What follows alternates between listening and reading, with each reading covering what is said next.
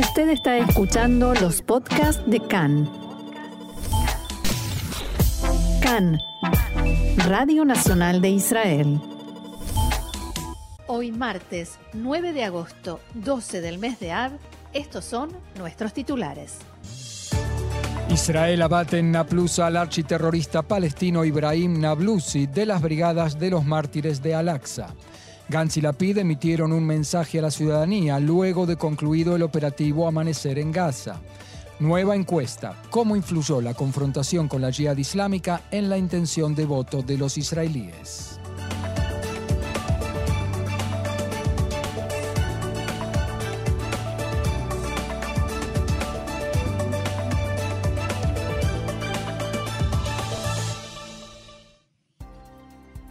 Vamos entonces al desarrollo de la información. Efectivos de Chal y la Unidad Especial de Lucha contra Terrorismo de la Policía realizaron en la mañana de hoy un nuevo operativo en Naplusa. En el lugar se registraron incidentes violentos y un feroz intercambio de fuego que terminó con la muerte de dos palestinos. Uno de ellos era Ibrahim Nablusi, integrante de una célula terrorista que tenía pedido de captura y, según los informes palestinos, había logrado evadir intentos anteriores de capturarlo. De acuerdo con el Ministerio de Salud de la Autoridad Palestina, otras 40 personas resultaron heridas y al menos cuatro se encuentran en estado crítico. En febrero, las tropas israelíes mataron a tres miembros de la célula de las Brigadas de los Mártires de Al-Aqsa en Naplusa. Si bien inicialmente se creía que Nablusi había muerto durante esa operación, poco después se lo vio en los funerales de sus compañeros de célula. Desde entonces los medios palestinos lo han presentado como un héroe por lograr una y otra vez evadir el arresto israelí, aunque las autoridades israelíes aclararon que no siempre era el objetivo de las redadas. Según informó el ejército israelí, los efectivos rodearon la casa del comandante de las brigadas de los mártires de Al-Aqsa, Ibrahim Nablusi, y allí se produjo el intercambio de disparos. Hay que explicar que las Brigadas de los Mártires de Al-Aqsa son una coalición de grupos armados asociados con el partido Fatah, el que gobierna la autoridad palestina. Este grupo terrorista ha llevado a cabo ataques en forma conjunta con la Yihad Islámica Palestina en la margen occidental. La Gendarmería y el Servicio de Seguridad eh, General, el Shin Bet, difundieron diferentes comunicados en los que informaron que Ibrahim Nablusi fue eliminado junto con otro terrorista identificado luego por los medios palestinos como Aslan Subh. El Servicio de Seguridad informó que Nablusi formaba parte de una célula terrorista que había cometido varios ataques con disparos contra soldados y civiles en la margen occidental a principios de este año. En el despacho del portavoz de Chal detallaron que una de las acciones terroristas de Nablusi fue un ataque con disparos en la explanada de la tumba de Yosef en Naplusa, o sea, en Shem. Un funcionario militar de alto rango, el de la división Judea y Samaria, comentó en diálogo con Khan que no hay ciudades refugio en Judea y Samaria, como tampoco en Naplusa. El portavoz de Hamas, Hassem Qasem, expresó su pesar por la muerte de los terroristas y dijo que Israel pagará por este crimen. Como adelantábamos en nuestros titulares, un día después del comienzo del cese de fuego y el final del operativo Amanecer, el primer ministro Yair Lapid y el ministro de Defensa Benny Gantz dieron anoche un mensaje a los ciudadanos israelíes. El primer ministro Lapid dijo que el operativo Amanecer devolvió a Israel la iniciativa y la disuasión. Todos los objetivos se cumplieron. סוכלה תוך שלושה ימים, עוצמתו ותחכומו של צה"ל היכו את האויב מכה קשה. Toda la cúpula militar de la Jihad Islámica en Gaza fue eliminada en tres días.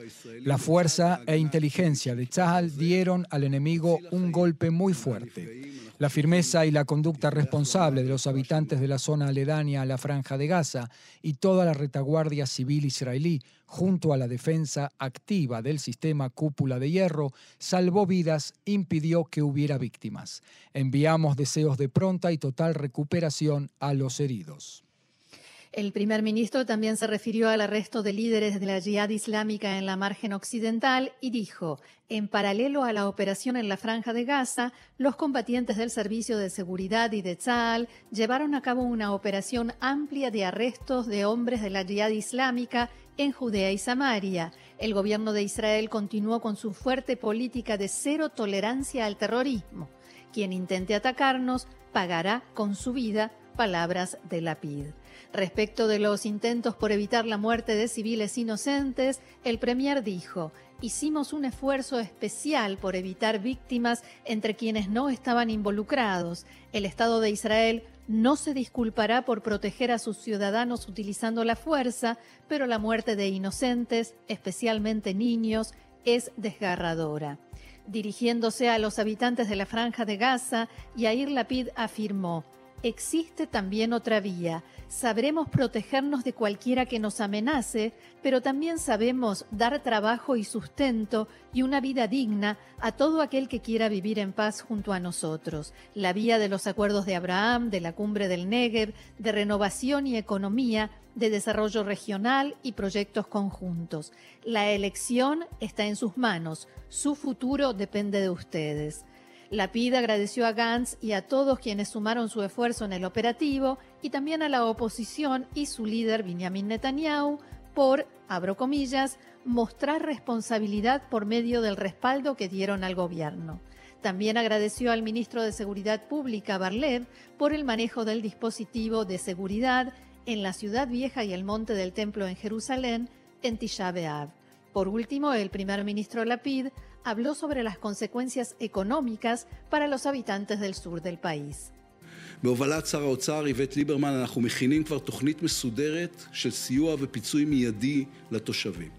הממשלה הזו Bajo la dirección del ministro de Finanzas, Avigdor Lieberman, ya estamos preparando un programa ordenado de ayuda y compensación inmediata para los residentes del área.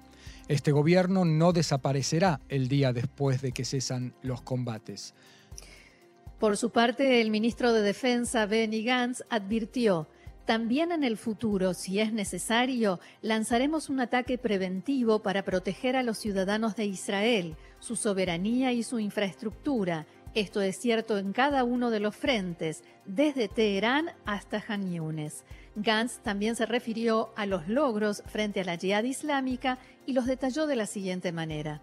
השגנו שלושה יעדים במבצע עלות השחר. הסרת האיום המיידי מעוטף עזה, שמירה על חופש הפעולה המבצעי בכלל הזירות, חיזוק... Hemos cumplido tres objetivos en el operativo Amanecer. La eliminación de la amenaza inmediata sobre la zona aledaña a la franja de Gaza, preservar la libertad de acción operativa en todos los frentes, fortalecimiento de la disuasión, al tiempo que transmitimos un mensaje claro a nuestros enemigos en cada uno de los frentes, que Israel está decidido a defender su soberanía y a sus ciudadanos. A continuación, el ministro de Defensa habló también sobre el rol de Hamas en la ecuación.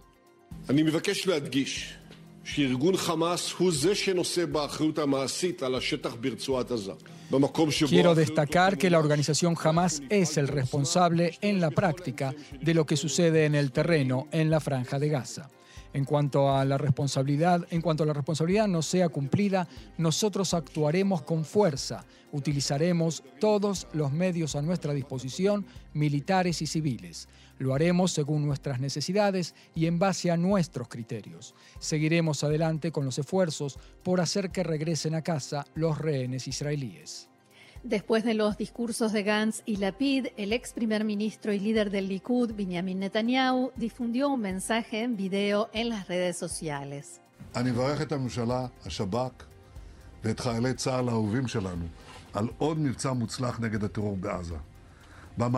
Felicito al gobierno, el Servicio de Seguridad General y a nuestros amados soldados de Tzahal por otro operativo exitoso contra el terrorismo de Gaza. En la lucha contra el terrorismo todos estamos unidos, no hay oposición, no hay coalición.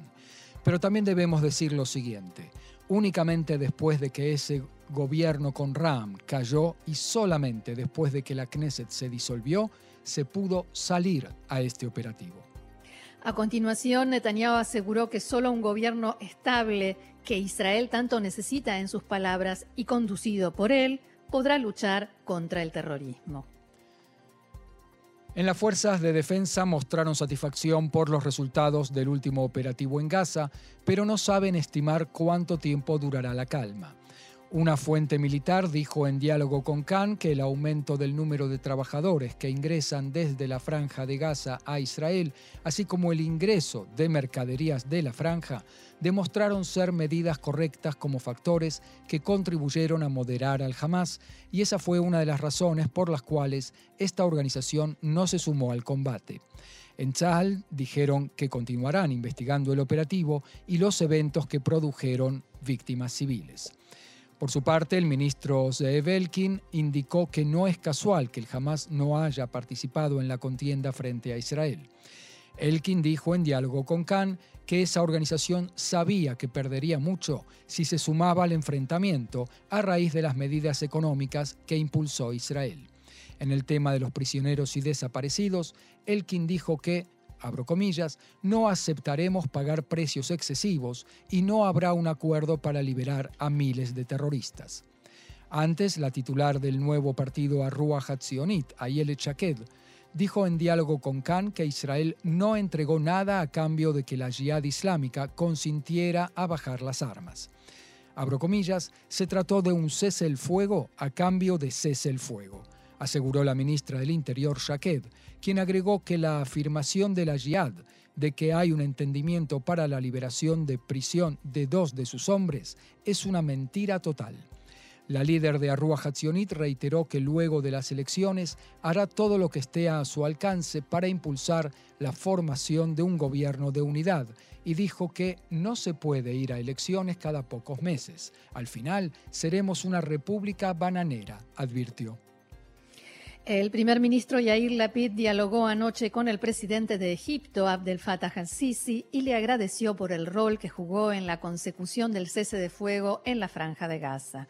En un comunicado dado a conocer por la oficina del Premier, Lapid subrayó el importante rol de Egipto en mantener la estabilidad y seguridad en la región.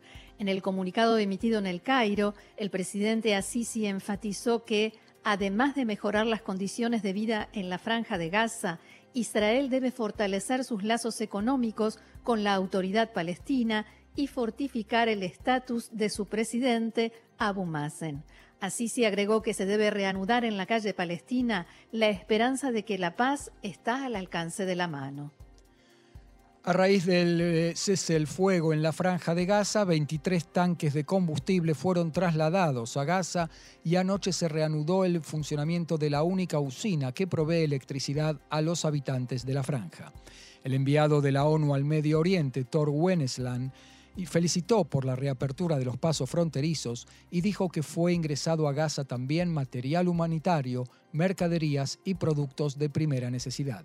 Subrayó que la franja estaba al borde del colapso a la entrada en vigencia del cese el fuego.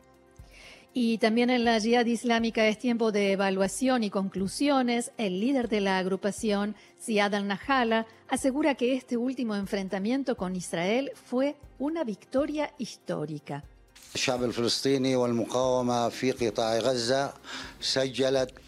El pueblo palestino y la resistencia en Gaza han registrado un logro histórico frente a esta hostilidad. La yihad islámica permanece fuerte y estable y ha aumentado su fuerza a pesar de los mártires, o sea, los muertos.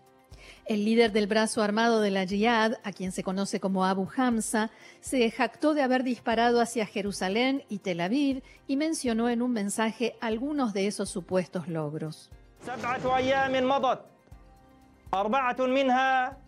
Han pasado siete días. Durante cuatro de esos días, el ejército enemigo y con él dos millones de colonos estuvieron en alerta y preocupados.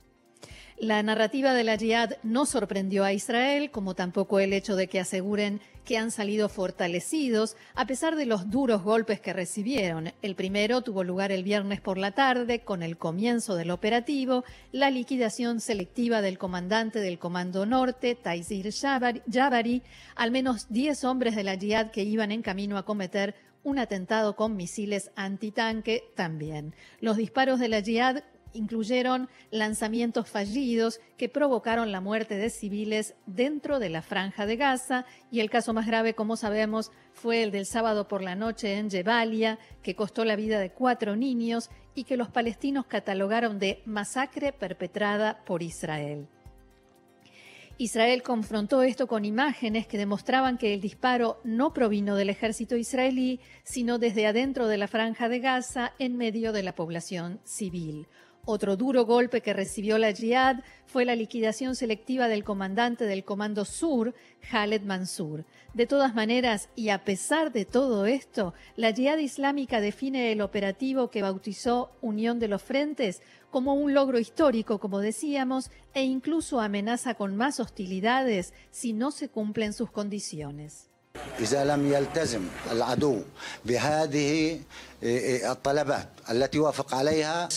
Si el enemigo no cumple las exigencias sobre las que se llegó a un acuerdo, reanudaremos los combates si Dios quiere. El Consejo de Seguridad de la ONU llevó a cabo anoche una sesión en la que trató el operativo de Tzal en la franja de Gaza. El enviado de la ONU para Medio Oriente, Thor Wennesland, dijo que respeta el derecho de Israel a defenderse, pero que se debe garantizar un uso proporcionado de la fuerza para no poner en peligro a niños y mujeres. El embajador de Israel ante Naciones Unidas, Gilad Erdan, dijo que si el Consejo de Seguridad quiere mejorar la situación en la franja, debe condenar enérgicamente a los terroristas de la Jihad Islámica y responsabilizar a la organización por la muerte de civiles palestinos, incluidos niños. The Palestinian Islamic Jihad deliberately fired 1100 rockets at Israeli civilians. La Jihad Islámica disparó deliberadamente 1.100 cohetes contra civiles israelíes y unos 200 cayeron dentro de la franja de Gaza, matando a palestinos inocentes y entre ellos, lamentablemente, a niños pequeños. Esto no es una estimación, esto es la dura verdad e Israel tiene la prueba. This is the enemy that Israel is facing. One that is willing to murder its own children este es el enemigo al que se enfrenta Israel, un enemigo dispuesto a asesinar a sus propios hijos mientras intenta asesinar a civiles y niños israelíes. Esta es la razón, como señaló incluso el secretario general, por la cual la Jihad Islámica Palestina desplegó sus cohetes y su infraestructura terrorista entre la población civil. The Palestinian Islamic Jihad is a radical terror organization armed la Jihad Islámica Palestina es una organización terrorista radical armada, financiada y entrenada por Irán. De hecho, mientras la Jihad Islámica disparaba cohetes indiscriminadamente contra civiles israelíes, su líder, Ziad al-Nahala, se reunía con los títeres del Ayatolá en Teherán y recibía órdenes de ellos. Y todos pudieron ver la foto de Ziad al-Nahala reunido con Jamenei el líder supremo de Irán. A su posición se sumó la embajadora de Estados Unidos, Linda Thomas Greenfield, quien enfatizó que la Jihad Islámica es una organización terrorista respaldada por Irán y dijo que todos los países deben condenar su comportamiento. El representante palestino Riyad Mansour declaró durante la sesión que la agresión militar de Israel hacia la franja de Gaza resultó en la muerte de civiles y destrucción y es una flagrante violación del derecho internacional, palabras de Riyad Mansour. How many more times will Israel get to justify bombing our people in Gaza until someone says enough is enough? ¿Cuántas veces más tendrá Israel que justificar el bombardeo de nuestro pueblo en Gaza hasta que alguien diga que ya es suficiente? ¿Están dispuestos ustedes a decir basta?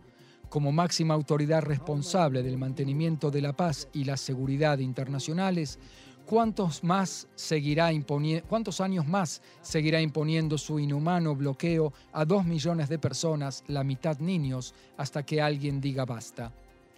Más reacciones. Las relaciones entre Israel y Turquía sabemos que mejoraron en el último tiempo, lo hemos informado ampliamente. Sin embargo, en las últimas horas, el presidente turco Recep Tayyip Erdogan hizo declaraciones en contra de Israel después del mensaje de su canciller, del que informábamos también ayer. Cuando el cese de fuego ya había comenzado, Erdogan advirtió a Israel que no hay excusa para el asesinato de niños y agregó, Turquía está junto a Gaza y con nuestros hermanos y hermanas palestinos.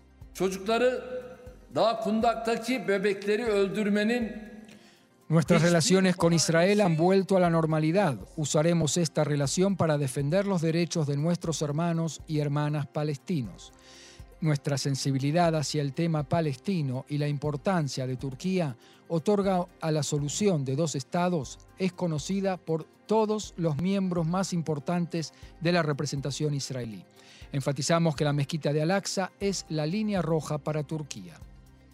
El Ministerio de Relaciones Exteriores de Turquía ya había difundido dos comunicados, pero en el segundo también señalaron su oposición a la visita de judíos al Monte del Templo en Tisha que fue el domingo, y en este mensaje hicieron hincapié en la oposición a que miembros del Parlamento de la Knesset asciendan al Monte del Templo, especialmente el diputado Itamar Ben-Gvir. Abro comillas, Condenamos enérgicamente los continuos ataques de Israel contra civiles y la libertad de culto en la mezquita de Al-Aqsa, esas acciones de provocación que son una clara violación del statu quo en la mezquita de Haram al-Sharif y la mezquita de Al-Aqsa aumentarán las tensiones en la región. Esto decía el comunicado de la Cancillería turca. Y cambiamos el ángulo, aunque seguimos en los coletazos del operativo en Gaza. La gran pregunta después del operativo militar allí es cómo influirá este acontecimiento en las elecciones generales del primero de noviembre. Hubo ciertamente una gran satisfacción por el manejo del operativo, tanto por el gobierno como por el ejército, y la pregunta es si eso se va a traducir en un aumento significativo del caudal electoral para el bloque que conduce el primer ministro Yair Lapid de Yeshatid.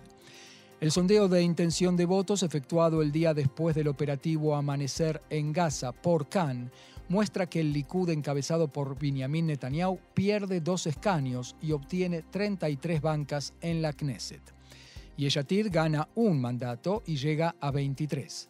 Tikva Hadashah Laban de Guidon Sar y el ministro de Defensa Benny Gantz se mantiene estable con 12 bancas. Atzionuta Datit de Bezalel Smotrich e Itamar Ben-Gvir se refuerza y tiene 11 mandatos. Y Shas, el partido religioso sefardí de Ariederi, permanece estable con ocho escaños. Por su parte, Yaduta Torah, el partido en crisis entre sus componentes lituano y jasídico, mantiene todavía su asidero con siete bancas.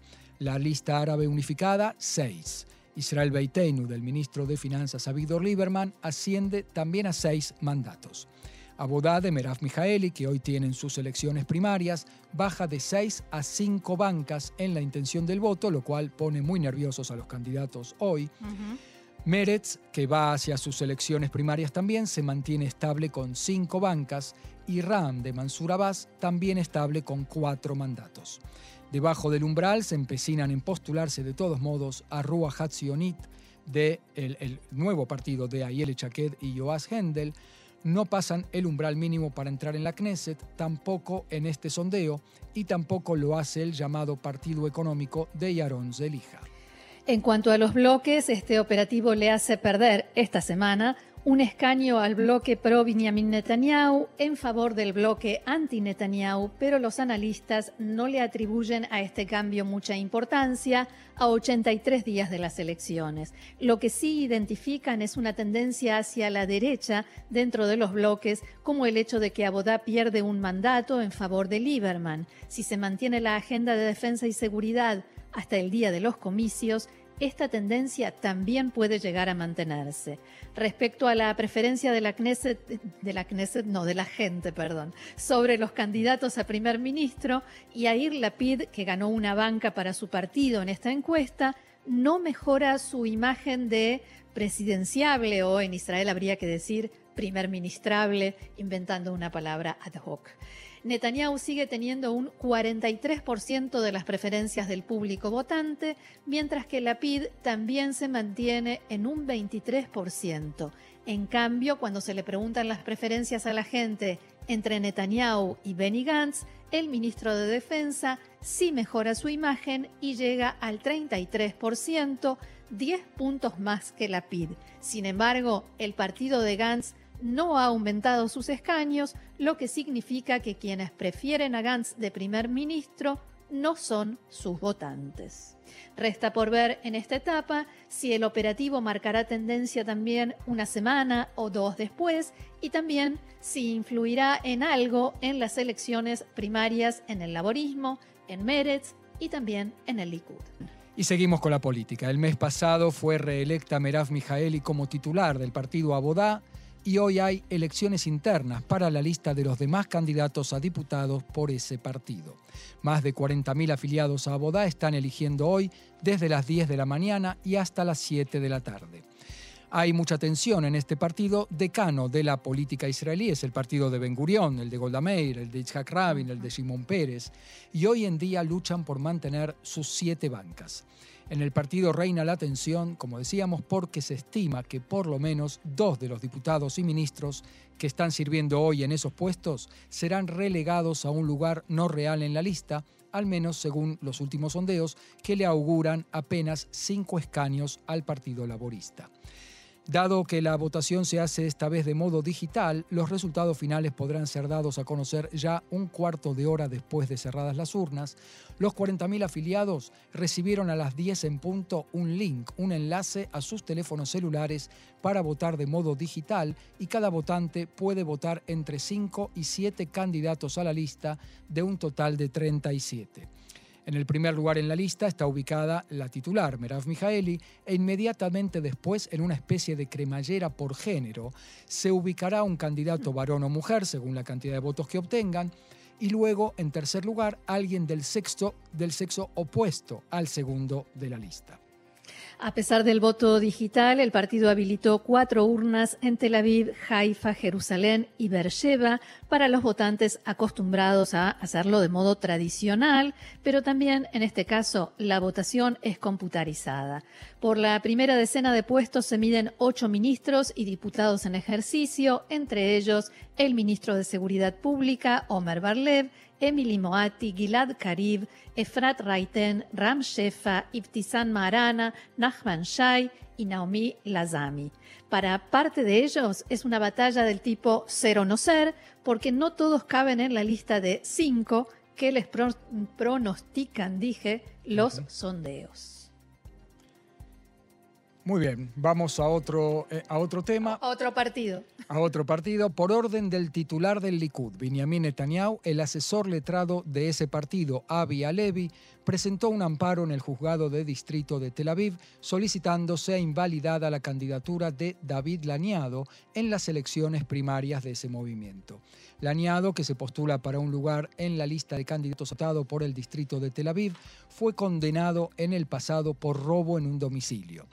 Netanyahu llamó a los afiliados al Likud a votar por otros candidatos que sean dignos y cuya elección no provoque daños innecesarios al Likud, según dijo. El exministro y parlamentario del partido ultraortodoxo Yaduta Torah, Moshe Litzman, fue condenado a ocho meses de prisión condicional y una multa de 3.000 shekels.